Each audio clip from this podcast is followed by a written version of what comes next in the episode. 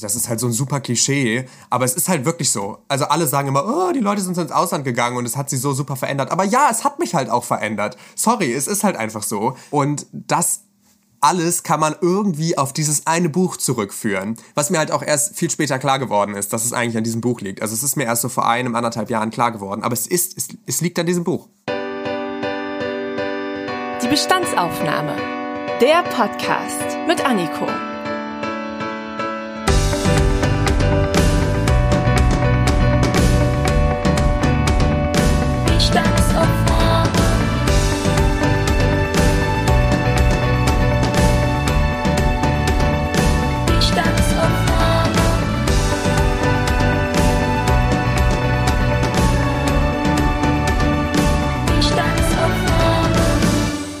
Es ist wieder soweit. Es ist Zeit für eine neue Bestandsaufnahme. Herzlich willkommen. Schön, dass ihr wieder mit dabei seid. Ich möchte in dieser Folge ein Thema in den Fokus stellen, das vielleicht erstmal so ein bisschen verwundert. Darum vorweg die Geschichte, wie ich denn überhaupt auf das Thema gekommen bin. Als Kind habe ich immer super gern ganz viel gelesen und wenn ich an meine Vergangenheit denke, dann verbinde ich bestimmte Lebensabschnitte auch mit bestimmten Büchern. Vielleicht kennt ihr das ja. Zum Beispiel fand ich Patterson und Findus total super. Dann kam Pippi Langstrumpf, Hexe Lilly. Später habe ich dann Harry Potter gelesen, Die wilden Hühner, Tintenherz und mit dem Übergang in die Oberschule kamen dann auch so Klassiker und Sachbücher hinzu. Das Tagebuch der Anne Frank, Galileo Galilei oder auch der Vorleser. Doch mit dem Übergang ins Studium dann habe ich eine interessante Beobachtung gemacht. Ich lese insgesamt nicht weniger, aber ich lese vor allem nur noch für die Uni, also Fachtexte und sowas und viel, viel weniger für mich privat. Und diese Faszination Lesen jetzt sich bei mir ganz stark verändert. Nicht nur die Inhalte, sondern halt auch die Art des Konsums. Viele meiner Freunde zum Beispiel lesen mittlerweile nur noch E-Books oder wälzen Dokumente auf ihrem PC durch. Und ich habe mich gefragt, ob durch diese Digitalisierung Lesen überhaupt noch so ein gängiges Hobby ist bei jungen Menschen, weil in der Zeit, wo ich ein Buch rausholen könnte, da kann ich ja genauso gut mich in die Social-Media-Kanäle klicken und äh, TikTok und Instagram durchscrollen. Um eine andere Sicht auf diese Dinge zu bekommen, habe ich mir heute einen Gast in die Folge eingeladen, der quasi Buch- und Leseexperte ist. Hendrik alias Henios Buchleben ist seit anderthalb Jahren Booktuber und lädt zweimal pro Woche für seine Follower in Videos auf YouTube hoch. Mit ihm möchte ich heute über Bücher und Lesen an sich sprechen, aber natürlich auch über die Welt der Book-YouTuber. Hallo Hendrik. Hallo, danke, dass ich hier sein darf. Ich stelle dir jetzt gleich mal zu Beginn so eine meiner größten Fragen in Sachen Lesen. Hast du den Eindruck, dass sich das Hobby Lesen von Büchern durch die Digitalisierung geändert hat? Ja. Kurze Antwort, ja, ich bin schon der Ansicht, dass sich das Hobbylesen durch die Digitalisierung einfach komplett verändert hat alleine dadurch, dass wir ja nun mal die Möglichkeit haben, ganz anders zu lesen. Also man kann E-Books lesen. Das ging ja vor vielen Jahren einfach noch gar nicht.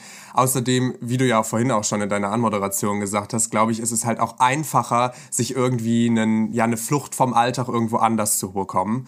Also, dass man sich diese, ja, diese Entspannung irgendwie anders holt, indem man eine Serie guckt oder weiß ich nicht, durch Instagram scrollt. Also ich glaube schon, dass sich da doch einiges verändert hat. Und das, obwohl wir ja eigentlich so viel lesen wie nie zuvor. Ne? Also gerade so WhatsApp-Nachrichten und alles. Wir lesen ja schon ziemlich viel, wahrscheinlich noch viel mehr als die Leute vor 50 Jahren, wo so ein Brief dann irgendwie, keine Ahnung, zwei Wochen gebraucht hat, bis er dann irgendwie da war. Das hat sich natürlich alles geändert. Nur wir lesen dann halt wahrscheinlich nicht mehr so viele Bücher ich kriege immer nur so durch Freunde mit, die dann so junge Geschwister haben, was denn jetzt gerade cool und trendy ist. Und gerade ist es total cool, äh, TikTok-Tänze aufzunehmen. Und da frage ich mich, ist das dieses Hobby Lesen von Büchern, jetzt nicht nur von Instagram-Nachrichten und sowas, ist das ausgestorben oder wird das immer weniger oder ist das nur mein Eindruck? Also ich glaube nicht, dass das ausgestorben ist und ich glaube auch nicht, dass das Hobby an sich äh, weniger geworden ist. Ich glaube, es ist einfach nur weiter in den Hintergrund gerückt. Also äh, ich will jetzt hier nicht ein bisschen rumschleimen, aber ich habe ja auch mal eine Studie rausgesucht und mal geguckt, weil ich dachte, es ist ja auch blöd, wenn ich hier nur irgendwie was vom Pferd erzähle, sondern ich dachte, ich guck mal. Und ich habe eine Studie gefunden äh, vom JIM, Jugend in Medien, vom Medienpädagogischen Forschungsverband Südwest. Und die Grafik ist eigentlich ziemlich schwankend. Also das sind äh, junge Leute, ich glaube zwischen 10 und 20, Bücher lesen mehrmals die Woche. So, und da pendelt sich das wirklich in den letzten zehn Jahren immer so um die 38 Prozent ein. Also ich glaube, dass, und das ist auch mein Eindruck, also ich glaube, dass das schon noch einige Leute machen. Wie gesagt, 38 Prozent machen ja anscheinend, lesen ja anscheinend mehrmals die Woche. Aber ich glaube, dass das halt einfach weiter in den Hintergrund gerückt ist. Weil, äh, wenn ich dann noch weiter ausholen darf. Ja, gerne, gerne. Ähm, weil ich auch einfach glaube, dass, dass sich die Art, wie wir Bücher akzeptieren, ganz doll verändert hat wenn es vielleicht vor zehn Jahren noch total cool war, dass man irgendwie das und das Buch gelesen hatte und man musste das Buch auch gelesen haben, damit man sich mit seinen Freunden da irgendwie drüber unterhalten kann, glaube ich, hat sich das heutzutage einfach total verändert.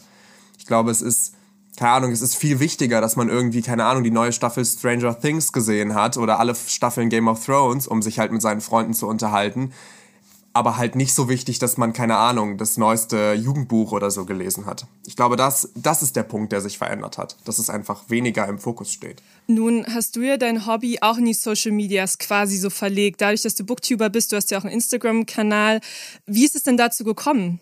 Ja, also das kam so, dass ich, seit ich angefangen habe zu studieren, also nicht so wie bei dir, sondern eigentlich ganz anders, viel mehr gelesen habe. Wirklich exzessiv viel, was daran gelegen hat, dass ich halt ungefähr zwei Stunden zu meiner Uni gependelt bin, als ich noch bei meinen Eltern gewohnt habe und ich halt wirklich sehr lange immer in der Bahn saß. Und in der Bahn, da habe ich dann halt gelesen. Also ich habe immer gelesen, ich habe so in der Grundschule sehr viel gelesen und dann auch in der weiterführenden Schule immer noch ein bisschen. Das wurde dann immer weniger und dann nur noch in den Sommerferien. Aber ich hatte immer Bücher irgendwie in meinem Leben. Also ich habe mir auch immer Bücher irgendwie zum Geburtstag gewünscht. Ich hatte im Sommer Geburtstag und dann habe ich die Bücher mir gewünscht, die ich dann im Urlaub gelesen habe.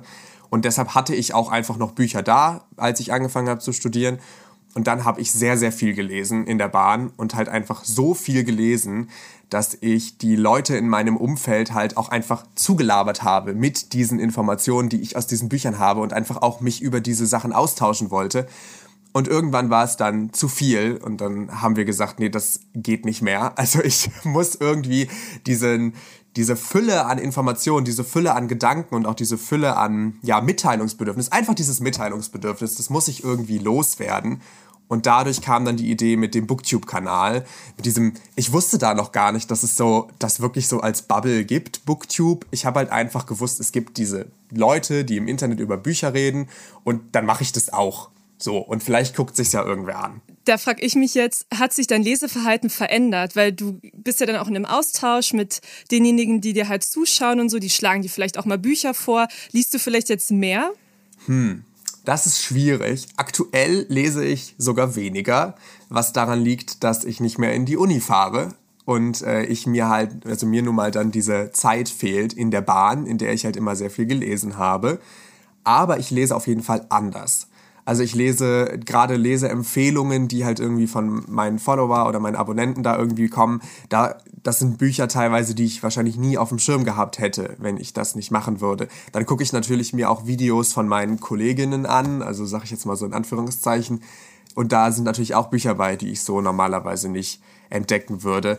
Dann gibt's natürlich auch so komische Challenges, die man irgendwie macht und irgendwie halt, um auch ein bisschen Content zu produzieren, dann halt sich Aufgaben stellt und da ist dann natürlich auch mein Leseverhalten ganz anders. Ich mache mir dann zum Beispiel am Anfang des Monats eine Leseliste und sage dann, okay, die und die Bücher möchte ich in diesem Monat lesen und dann drehe ich ein Video darüber, dann lese ich die Bücher und dann drehe ich am Ende des Monats ein Video, wie mir die Bücher gefallen haben. Und das ist natürlich eine Sache, das macht man privat für sich natürlich nicht.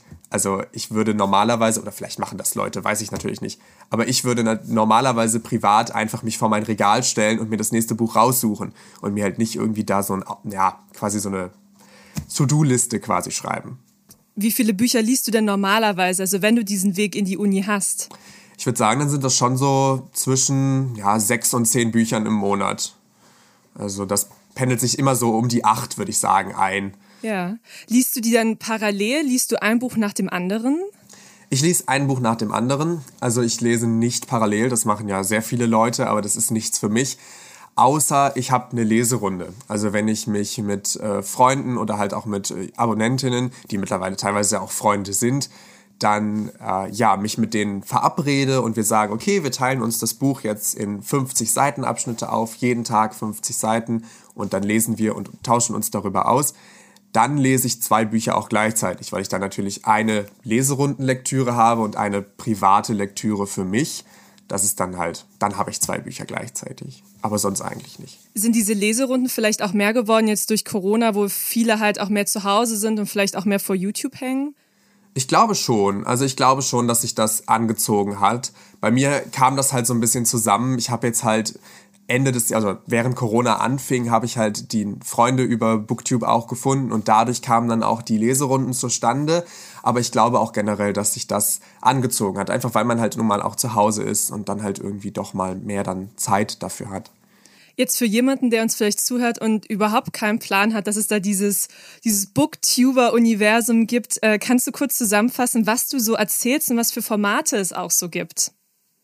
Okay, ja, was erzähle ich so? Also es ist, man darf sich das nicht so vorstellen, als würde ich da wirklich äh, einen FAZ-Artikel vorlesen und eine Literaturkritik machen. Also das ist wirklich, ich rede da über mein Hobby und ich rede da über meine eigene Begeisterung. Und das ist auch nicht immer fundiert, was ich da sage. Das ist wirklich meine komplett eigene Meinung und ich bin dann auch, ich sag dann auch so, das finde ich blöd, weil es mir halt einfach nicht gefällt. Also es ist jetzt nichts irgendwie was Wissenschaftliches. Das sollte man auf jeden Fall nicht in Anspruch haben, wenn man sich solche Bücher anguckt. Es gibt auch Booktuber, die das so machen, aber das ist, glaube ich, die ganz kleine Minderheit. Also es gibt, ich glaube, ich kenne zwei oder drei, die halt wirklich auch irgendwie Professoren äh, sind und vielleicht auch Germanistik dann wirklich studiert haben, vielleicht auch mal irgendwie eine Literaturkritik für eine Zeitung schreiben, aber das ist wirklich die Minderheit. Die meisten sind halt so wie ich, dass sie einfach sich über ihr Hobby austauschen und das, da gibt es natürlich ganz viele verschiedene Formate. Also es gibt, wie ich ja vorhin schon gesagt habe, diese Leselisten, das machen ganz viele. Dann Monatsrückblick, dieser Lesemonat, in dem man halt zusammenfasst, was man gelesen hat und irgendwie dann darüber redet.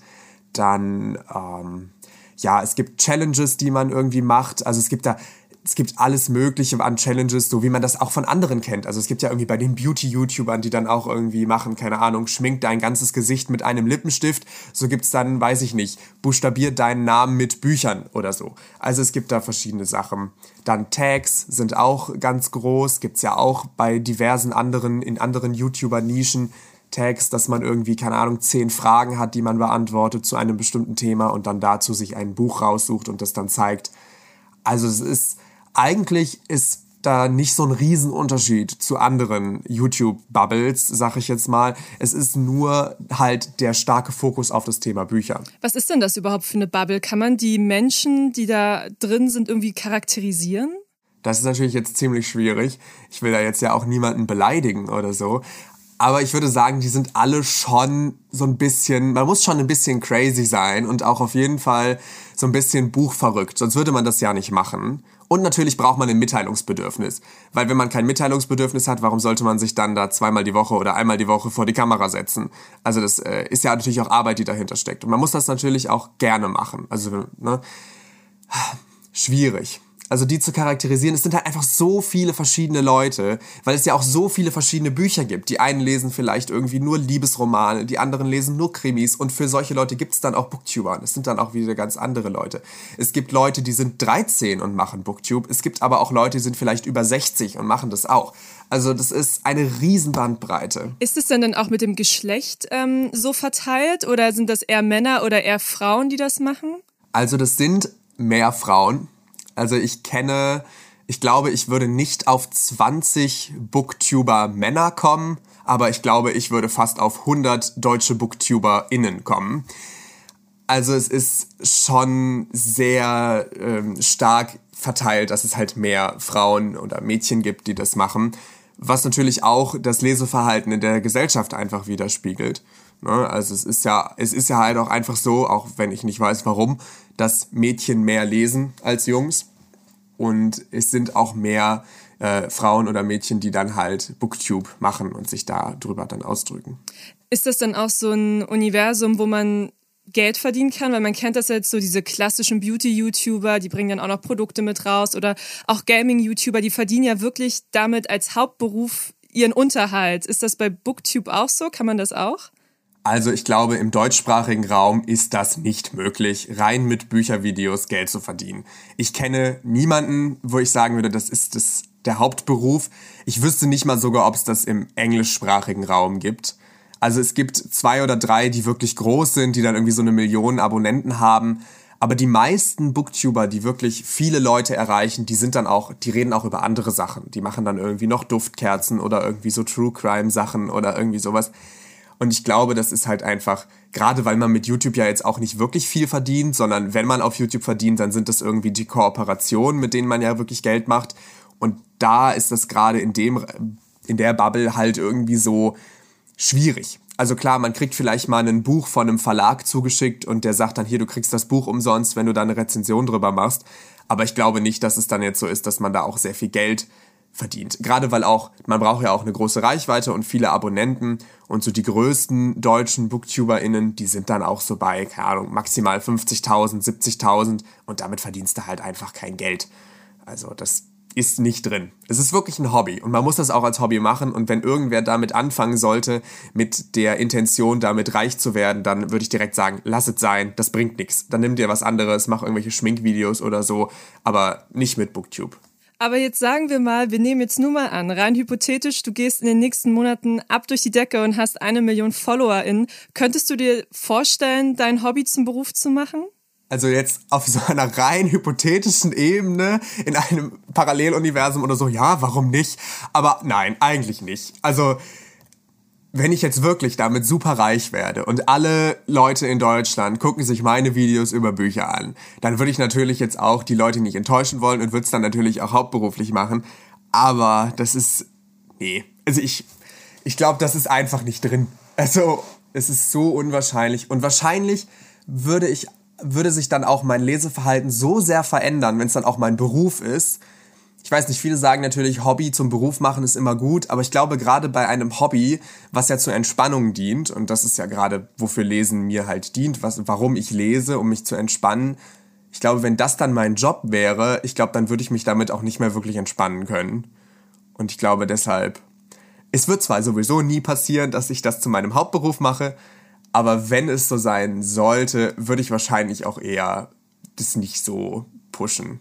Wenn du jetzt also kein großer YouTube-Star wirst und in Anführungsstrichen einem normalen Job nachgehst, ähm, hättest du da irgendwie Bedenken, wenn irgendjemand mal auf deinen YouTube-Kanal stößt? Wäre dir das irgendwie peinlich? Würdest du das geheim halten wollen oder wäre das total fein für dich, wenn alle Welt das weiß? Also an sich habe ich damit überhaupt keine Probleme. Ähm, ich studiere auf Lehramt, das heißt, ich werde irgendwann mal in nicht allzu absehbarer Zeit Lehrer sein. Und da ist dann natürlich die Frage, wie sieht das die Direktion der Schule, weil ja nun mal auch Kinder, die man dann unterrichtet, ja auch im Internet unterwegs sind. Wie sehen die das? Ne? Ist das dann irgendwie, haha, guck mal, der Lehrer da, der macht die und die Videos oder finden die das cool? Das weiß ich natürlich nicht. Und da müsste ich mich dann im Endeffekt dann irgendwie anpassen. Ne? Also es ist äh, dann schön nicht schwierig. An sich von mir, von meiner Seite aus würde ich sagen, es ist mir total egal, die können das ruhig alle sehen. Ich mache das, ich zeige das allen, also es ist mir wirklich total Wurst. Da bin ich ganz offen. Also mich stört das überhaupt nicht. Aber das ist dann natürlich nicht meine Entscheidung im Endeffekt. Ja, wenn ich mir deine Videos angucke oder auch die von anderen Booktubern, dann bin ich immer einerseits begeistert, weil ich denke, wow, jeden Monat so viele neue Bücher. Andererseits frage ich mich dann, wie finanziert man das eigentlich? Wie machst du das? Weil es ist ja schon sehr viel Geld, was man wahrscheinlich ausgibt, oder nicht? Ich frage mich das auch häufig, wenn ich andere Booktuber sehe, wie die das eigentlich finanzieren, ob die überhaupt noch was zu essen haben. Aber ich persönlich kann das sehr gut finanzieren, denn ich kaufe eigentlich, ich würde mal sagen, 90% meiner Bücher sind alle gebraucht. Ich bestelle die im Internet in großen Sammelbestellungen, bestelle ich meine Bücher und das ist auch, hält sich auch wirklich in Grenzen. Also wenn ich da so meine Kolleginnen sehe, da ist, äh, ist das schon teilweise, würde ich sagen, mehr und da bin ich doch schon an der unteren Grenze. Ich kaufe wirklich super, super selten Bücher in Buchhandlungen. Also es passiert maximal, würde ich sagen, sechsmal im Jahr. Und sonst ist das alles gebraucht und gebrauchte Bücher sind halt wirklich sehr, sehr günstig. Gerade wenn man halt ältere Bücher sich kauft, da, da das beeinflusst halt auch irgendwie so mein Leseverhalten. Ich kaufe mir halt günstige Bücher und die sind dann halt auch älter. Das heißt, ich lese nicht so die aktuellsten super Hype-Bücher, sondern ich lese dann wirklich eher die Bücher, die ja vielleicht schon fünf, sechs Jahre auf dem Markt sind und die irgendwie vor zehn Jahren alle gelesen haben. Die sind dann eher die Bücher, die ich lese. Und dadurch spare ich natürlich auch super viel Geld. Also wenn ich irgendwie, keine Ahnung, für 30 Euro mir 20 Bücher kaufe, da würde ich in einem, wenn ich Bücher neu kaufen würde, würde ich zwei Bücher dafür bekommen das ist natürlich ein Riesenunterschied. Es ist natürlich auch sehr viel nachhaltiger. Ist das dann auch so ein Aspekt, der damit einfließt bei dir oder ist es vor allem das Geld, was du sparst? Ja, auf jeden Fall. Auf jeden Fall würde ich sagen, es ist auch der Nachhaltigkeitsaspekt. Ich meine, diese Bücher gibt es ja nun mal und sie sind ja gedruckt worden und nur weil sie jetzt vielleicht schon drei, vier Mal gelesen worden sind, ändert das ja nichts an dem, was da drin steht. So, und das heißt, äh, warum den Büchern nicht ein zweites Zuhause geben? Ne? Also warum dann nicht ähm, nachhaltiger sein? Klar, das ist natürlich blöd. Ich kaufe die nicht lokal. Ich das geht nun mal nicht. Ich lasse sie mir halt liefern mit einem Paketlieferdienst und ich bestelle die im Internet. Da geht der Nachhaltigkeitsaspekt dann natürlich wieder ein bisschen flöten. Aber ich würde sagen, das hält sich auch noch in Grenzen. Also gerade dafür, dass ich halt die Bücher dann halt so günstig und so nachhaltig dann bekomme, würde ich sagen, kann man das noch äh, verkraften. Und das ist ja auch wieder ein Format, ne? Also dann diese Bücherpakete auszupacken und zu zeigen, was man bestellt hat. Ja, ja, das ist auch ein Format. Äh, lustigerweise ist das sogar eigentlich immer das, was die Leute am tollsten finden, was halt die sich die meisten Leute angucken und was sich auch viele Leute angucken, die halt irgendwie gar nicht meinen Kanal kennen. Also ich kann das ja in YouTube alles sehen, wer sich meine Videos anguckt und so. Und ich, also ich sehe nicht die Namen oder so, aber ich sehe halt, woher die Leute kommen, ob sie mich abonniert haben oder nicht. Und es ist halt auch dann wirklich, da kann man auch sehen, die Leute suchen aktiv nach diesen Unpacking, so nennt sich das Unpacking-Videos, was ich immer sehr interessant finde, weil im Endeffekt sitze ich da und zeige Bücher, ich hole Bücher aus einer Kiste, von denen ich nichts weiß. Ich weiß, ich habe die ja noch nicht gelesen, ich packe sie ja aus. Und es, ja, aber gut, ich gucke mir das persönlich ja auch gerne an. Ich meine, man wird da so ein bisschen inspiriert und es ist irgendwie so, man kann es auch so nebenbei laufen lassen und es ist irgendwie nett. Und gut, klar, wenn man gerade halt irgendwie gebrauchte Bücher kauft, dann verstehe ich das auch. Dann sage ich halt auch immer, okay, das Buch ist in dem und dem Zustand, es hat vielleicht so und so viel gekostet und ähm, ja, hat den und den Zustand und lohnt sich das jetzt, das gebraucht zu kaufen oder nicht oder weiß ich nicht. Das ist dann wahrscheinlich der Service-Aspekt, oder? Also der die Leute daran so reizt, dieses ähm, ich kriege Tipps und gleichzeitig auch noch, wie gut äh, dieses Buch erhalten ist? Mm, ja, kann sein. Also ich glaube schon, dass das auch ein, äh, mit da rein, reinspielt. Es kann natürlich auch sein, dass man so, oh, ich kann mir jetzt gerade keine neuen Bücher kaufen, dann gucke ich mal, was sich andere so gekauft haben.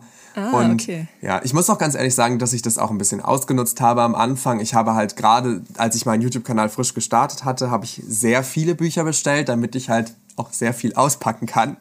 Weil dann haben sich das natürlich viele Leute angeguckt und ja. sind dann auch auf meinen Kanal aufmerksam geworden. Mittlerweile bestelle ich viel weniger, einfach auch, weil ich keinen Platz mehr habe. Äh, das liegt auch mit daran, die Wohnung ist nicht so groß und mein Regal ist voll. Wohin mit den Büchern? Ja, aber es äh, ist auf jeden Fall eine Sache. Aber mittlerweile sind das auch nicht mehr meine erfolgreichsten Videos. Ich habe andere Videos, die wesentlich erfolgreicher sind. Und das sind dann welche Videos? Also mein absolut erfolgreichstes Video überhaupt ist das Video, wo ich mein Bücherregal neu sortiert habe. Ich habe äh, gefilmt, wie ich meine Bücher alle rausgeräumt habe, das Regal geputzt habe, neue Regalböden reingemacht habe und so weiter und neu sortiert habe. Und dann habe ich auch erklärt, wie ich das sortiere. Das ist mein erfolgreichstes Video, wo ich auch sehr stolz drauf bin, weil ich da echt viel Arbeit reingesteckt habe. Klar, ich habe das irgendwie sieben Stunden lang oder so, hatte ich da Videomaterial, weil ich ja nun mal das alles sortiert habe. Und das dann zu schneiden ist natürlich, es dauert ein bisschen, kannst du dir vorstellen. Und das zweiterfolgreichste Video aktuell ist mein Top 5 Fantasy-Bücher-Video was ich sehr interessant finde, weil das eigentlich schon ziemlich alt ist. Also es ist, glaube ich, fast ein Jahr alt mittlerweile, aber es ist erst so seit drei Monaten oder so ziemlich erfolgreich. Ich weiß nicht, ob YouTube das aktuell ziemlich pusht. Da, da blicke ich ja auch nicht durch, ne? so mit YouTube-Algorithmus und so. Genau. Und das dritterfolgreichste Video ist, glaube ich, dann ein Unpacking wieder. Und dann als an vierter Stelle steht ein Video über meinen Sub also Stapel ungelesener Bücher. Also alle Bücher, die ich noch nicht gelesen habe. Das interessiert die Leute auch total. Und äh, ja, da mache ich auch gerne Videos drüber. So, ah, die Bücher habe ich noch nicht gelesen und warum habe ich die noch nicht gelesen und so. Ja, das gucken sich auch gerne die Leute an. Wie viele ungelesene Bücher hast du denn gerade zu Hause? Also als ich das letzte Mal gezählt habe, waren es genau 100. Das ist jetzt aber schon etwas her. Ich würde sagen, mittlerweile sind wir bei 130. Was aber daran liegt, dass ich von einem guten Freund Bücher geschenkt bekommen habe, die seinem Opa gehört haben. Und das sind halt sehr, sehr viele und dadurch sind halt wieder mehr Bücher dazugekommen. Also sind sie jetzt so bei 130, würde ich sagen. Wow. Und wie lange brauchst du, um die alle durchzulesen? Lange. ich weiß es nicht. Vielleicht zwei Jahre. Ich würde sagen, es dauert so zwei Jahre. Also ich glaube, ich lese so, ich keine Ahnung, wie viele Bücher ich in einem Jahr lese. Da habe ich echt keinen Überblick. Aber ich würde sagen, es dauert so circa zwei Jahre. Nee, ich glaube nicht. Also Lieblingsbuch, ich habe viele Lieblingsbücher. Ich habe sehr viele Lieblingsbücher. Ich habe mein allererstes Video war ein Video, meine Top 5 Lieblingsbücher. Habe ich mich so ein bisschen damit vorgestellt. Aber das würde ich sagen, hat sich auch total verändert wieder seitdem, weil ich auch einfach mehr gelesen habe. Es gibt ein paar Bücher, die ich jetzt nennen könnte, wo ich sage, das sind so meine Top-Bücher. Oder Reihen auch. Könnte ich auch ganze Reihen nennen. Willst du das hören oder lieber nicht? Gerne, natürlich. Doch, hau raus. Also 4321 von Paul Auster kann ich immer absolut empfehlen und das sind alle Leute, die meine Videos gucken, wahrscheinlich auch schon leid zu hören, weil ich das sehr, sehr oft sage. Ist ein ganz, ganz tolles Buch. Da geht es um Archibald Ferguson, ein Junge in den 60ern. Und das Tolle an dem Buch ist, wir erleben den viermal. Also es ist quasi viermal dieselbe Lebensgeschichte, aber immer mit einer anderen Ausgangssituation. Am Anfang zum Beispiel sind seine Eltern mal getrennt, dann haben seine Eltern mal im Lotto gewonnen, dann sind sie mal sehr arm und dann was anderes. Und so verfolgen wir halt irgendwie diese Leben, diese vier verschiedenen Leben von ein und derselben Person durch dieses tausendseitige Buch. Und das hat mich wirklich total umgehauen. Also es ist ein ganz, ganz, ganz, ganz tolles Buch. Dann Ein wenig Leben von Hanya Yanagihara. Ich glaube, so heißt die Dame. Das ist auch wahnsinnig gut. Eine Freundesgruppe in New York, beziehungsweise eigentlich sind es zwei, die da halt sehr im Fokus stehen, die halt so mit ihren Problemen zu kämpfen haben. Ist auch ein echt dicker Schinken, aber das geht einem wirklich nah. Also das kann ich auch ganz vielen empfehlen. Dann auf jeden Fall Charlie Bone. Das ist, ich sage immer, das ist mein Harry Potter. Das ist so eine Kinderbuchreihe über einen Jungen, der halt eine Gabe hat und dann auf so ein Internat muss, auf dem halt auch viele unterschiedliche SchülerInnen Gaben haben. Genau, und das ist auch eine sieben oder acht, acht oder neun. Oh Gott, ich weiß das gar nicht. Ich verwechsel das immer. Auf jeden Fall ist das eine ganz, ganz tolle Reihe, die halt mich auch so irgendwie zum Lesen gebracht hat. Ja, ich könnte jetzt noch weiter erzählen. Also ich glaube, dann könnten wir einen eigenen Podcast nur über meine Lieblingsbücher machen. Ich glaube, ich höre jetzt mal auf. Also recht. Das führt mich aber zu der Frage, glaubst du, dass Lesen was mit dem Charakter macht? Also glaubst du, dass Bücher einen beeinflussen können? Ja, also ich glaube, dass Bücher einen sehr beeinflussen können. Also gerade zum Beispiel Charlie Bone, die Reihe hat mir, glaube ich, sehr viel, was so Ideale und Freundschaft und so weiter angeht, äh, gelehrt. Und Charlie Bone zum Beispiel war ein, er war jetzt nicht so ein wirklicher Außenseiter, aber er war jetzt auch nicht super beliebt und hatte so drei, vier gute Freunde. Und das hat mir dann auch gezeigt, man muss nicht unbedingt halt irgendwie super beliebt sein, sondern es reicht, wenn man halt irgendwie drei oder vier gute Freunde hat, mit denen man dann zurechtkommt, weil ich war jetzt in der Schule auch nicht super beliebt, ich war auch nicht unbeliebt oder so, aber ja, ich war halt so da. Und das hat mir dann auch immer, ja, so ein bisschen geholfen und da habe ich mich so ein bisschen verstanden gefühlt. Und ich glaube, dadurch, das hat auch schon meinen Charakter geformt. Dann gibt es noch ein Buch, was ich auch schon, also es ist auch schon lange her, dass ich das gelesen habe. Das ist Erebos von Ursula Poznanski. Da geht es eigentlich um einen Jungen, der ja immer einen oder eine Gruppe, die halt immer ein Computerspiel spielen und das halt irgendwie so künstliche Intelligenz mäßig irgendwie Leute umbringen will, bla bla. Aber dieses Computerspiel spielt in einer Fantasy-Mittelalterwelt. Und das hat mich damals so angefixt und das hat wirklich so viel dann, was darauf ausbaut, bei mir ausgelöst. Also durch, dadurch habe ich meine Liebe zur Fantasy entdeckt. Dadurch bin ich dann auf Herr der Ringe gekommen, auf die Herr der Ringe Filme, auf die Herr der Ringe Bücher. Und durch die Herr der Ringe Filme bin ich ins Ausland gegangen, weil ich mir halt die Drehorte in Neuseeland angucken wollte. Und das hat sehr viel so zu meinem, mit meinem Charakter gemacht, dass ich damals ins Ausland gegangen bin das hat mich sehr geformt und auch wirklich, ich, das ist halt so ein super Klischee, aber es ist halt wirklich so. Also alle sagen immer, oh, die Leute sind ins Ausland gegangen und es hat sie so super verändert. Aber ja, es hat mich halt auch verändert. Sorry, es ist halt einfach so. Und das alles kann man irgendwie auf dieses eine Buch zurückführen. Was mir halt auch erst viel später klar geworden ist, dass es eigentlich an diesem Buch liegt. Also es ist mir erst so vor einem, anderthalb Jahren klar geworden. Aber es ist, es, es liegt an diesem Buch. Jetzt muss ich dir leider schon die Folge fast beenden, weil die halbe Stunde leider schon vorbei ist. Aber eine letzte Frage habe ich tatsächlich noch. Wenn uns jetzt jemand zuhört, der entweder überhaupt nicht so begeistert ist vom Lesen oder vielleicht auch gerade auf so einer langen Durststrecke ist und schon lange nicht mehr gelesen hat, welches Buch würdest du denn empfehlen, um wieder reinzukommen? Dann empfehle ich Das Schicksal ist ein mieser Verräter von John Green.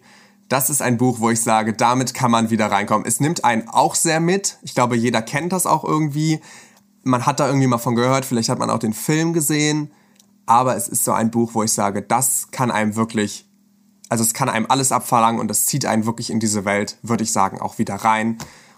Und das ist ein Buch, da würde ich sagen, wenn man das einmal in die Hand nimmt, dann legt man es auch nicht mehr aus der Hand. Also weil es wirklich so unfassbar gut geschrieben ist. Ist ja auch, glaube ich, ein unfassbar erfolgreiches Buch. Aber es ist auch zu Recht erfolgreich, würde ich sagen. Okay, das klingt doch auf jeden Fall sehr spannend.